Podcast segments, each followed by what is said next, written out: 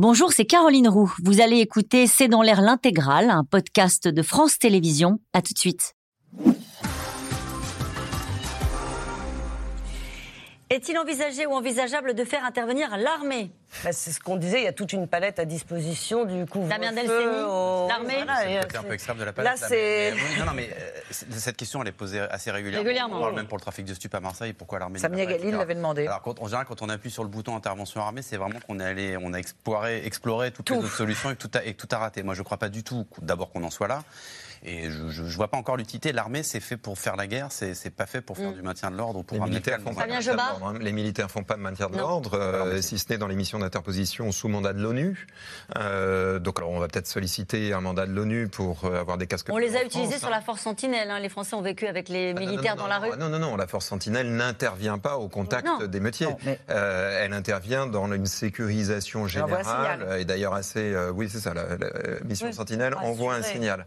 Euh, ça s'arrête là. Mais euh, des militaires équipés de, leur, de leurs armes à feu, de leurs armes automatiques dans des quartiers, je veux dire, on est très très loin du Oui. principe de la riposte graduée, Graduée, c'est ça. et de la nécessité. de Allez, comment les émeutiers peuvent-ils se procurer des mortiers d'artifice en si grand nombre Damien Delceni.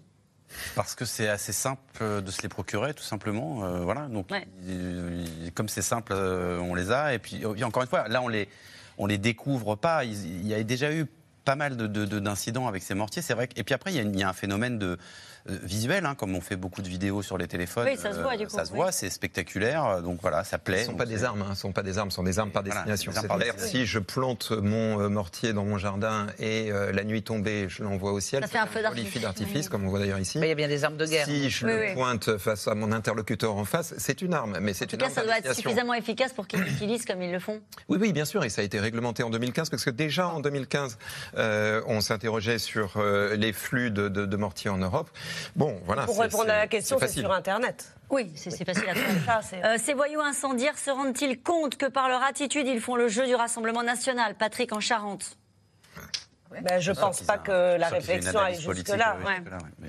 Mais- Les vidéos diffusées en boucle sur les réseaux sociaux, les responsables politiques qui en rajoutent, on est loin de l'apaisement. C'est une remarque de Michel dans les Alpes-Maritimes. Ça devrait pas, mais bon. Bon, en tout cas, l'appel à l'apaisement, c'est le message qui a été C'est un fonds de relayé. commerce, hein, c'est un fonds de commerce aussi, il faut être très clair, c'est que soit on est, un, on est un citoyen digne ou un politique digne et on se dit qu'il y a des choses qu'on ne fait pas, soit on fait de la politique au sens mauvais du terme, et dans ce cas-là, tout est bon, et surtout, tout est bon dans l'immédiateté. Parce Par, qu'on par rapport à imaginer 2005, juste... je trouve quand même que euh, la politique, de manière générale, Oui. le personnel politique, les élus, mettons, euh, sont tout de même tiennent un discours homogène et apaisant.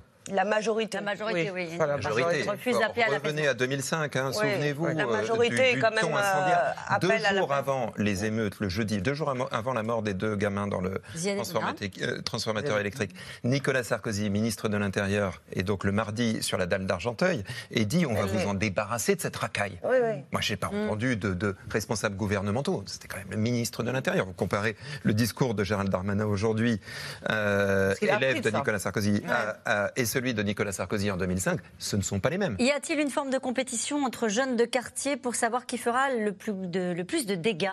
Est-ce qu'on retrouve aussi ce phénomène-là de, de bandes C'est- pas central, mais, mais ça existe forcément parce que euh, moi j'ai connu une époque où euh, ils ouvraient le journal le matin, notamment les 1er janvier, pour savoir quelle était la ville où il y avait le plus de voitures brûlées. Et effectivement, il y avait- et après on avait arrêté de les compter parce qu'on avait dit arrêtez, ils font des concours, machin. Aujourd'hui, il n'y a plus ça, mais effectivement, on voit bien même les messages qui sont dans les vidéos, euh, Mm. on voit bien qu'ils mettent en scène ce qu'ils font. Donc, bah oui, alors je sais pas s'il y a une compétition, s'ils s'appellent avant ou après, mais en tout cas, ça participe. Ça participe. Ça participe, effectivement. Dominique, dans le Gard, un couvre-feu, laissez-moi rire. Croyez-vous qu'il serait respecté? Comment oui, c'est le problème, respecter c'est le problème de ce type de mesure, en fait. Il n'y a rien de pire qu'une mesure qu'on n'est Ouais. pas en, en- en mo- en mesure, justement, euh, de faire respecter. Donc, euh, le couvre-feu, il faut des effectifs derrière, il faut le faire respecter. Et, et puis, qu'est-ce qu'on fait avec les dizaines ou les centaines de, de- de personnes sur un département qui ne le respecte pas? On va tous les déférer en justice, on va noyer donc les parquets là-dessous. Enfin, Ça demande beaucoup de mobilisation, un couvre-feu. qui, euh, qui ces jeunes émeutiers écoutent-ils? Qui pourrait apaiser les tensions? On l'a dit tout à l'heure, hein, c'est les, grands, c'est les aînés, c'est Les les, grands familles. frères, c'est Les familles. familles, c'est les Ah parents. ouais, alors c'est Je pense qu'il y a une autre Delceni. qui n'est pas un personnage, qui est euh, la notion de vérité. Je pense que ce qui est important dans ce dossier-là, c'est qu'on a quand même ce soir un policier qui est mis en examen et qui est placé en détention provisoire. Ouais. C'est rarissime. Rarissime. Ouais. Et ça veut dire quand même, et c'est un message quelque part, même si c'est pas la justice de le faire en théorie, mais c'est un message qu'on envoie en disant on a pris en compte. Ouais. La vérité, cette fois, l'affaire, elle n'est pas étouffée. On va pas, on va pas tourner Ouais. autour du pot. Il y a une, il y a une erreur qui est commise. On applique la loi. Il va en détention provisoire.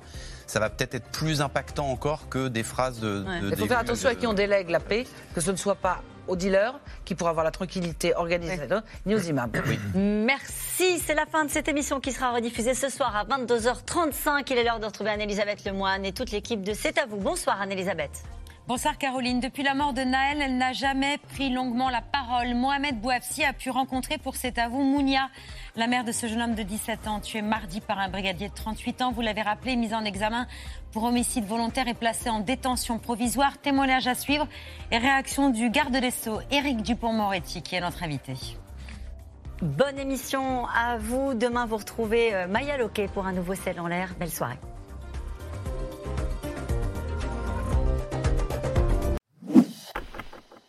Merci d'avoir écouté C'est dans l'air. Comme vous le savez, vous pouvez désormais écouter l'intégrale, mais aussi l'invité ou vos questions à nos experts. Tous ces podcasts sont disponibles gratuitement sur toutes les plateformes de streaming audio. Et pour le replay vidéo, c'est sur France.tv, bien évidemment. À bientôt.